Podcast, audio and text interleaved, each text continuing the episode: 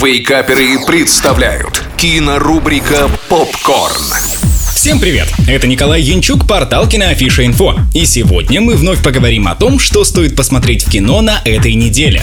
Открываем кинодень с криминальным боевиком родом из Южной Кореи. Криминальный город разборки в Пусане. Матерый служитель закона, на счету которого неисчислимое количество раскрытых дел и наказанных преступников, возглавляет команду, расследующую убийства, связанное с распространением нового сильнейшего синтетического запрещенного вещества. Непреклонному полицейскому противостоит безжалостный дилер, который не остановится остановится ни перед чем, чтобы урвать огромный куш. Фильм является третьей частью франшизы «Криминальный город», но в отличие от предыдущих фильмов, он не основан на реальных событиях. Это дало возможность сценаристам и постановщикам пофантазировать. И в итоге мы получаем отличный экшен с неплохим сюжетом. В главной роли все так же остается Мадон Сок, известный нам по предыдущим фильмам, а также картине «Поезд в Пусан». 7 баллов из 10.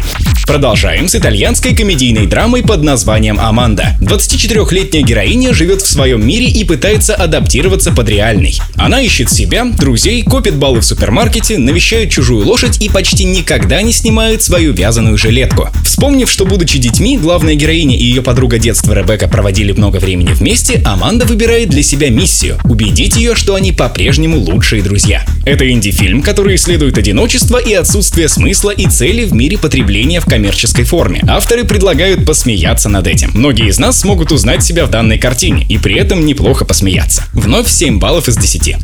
На этом все. Смотрите кино, читайте киноафишу инфо и слушайте Радио Рекорд. Остаемся на связи.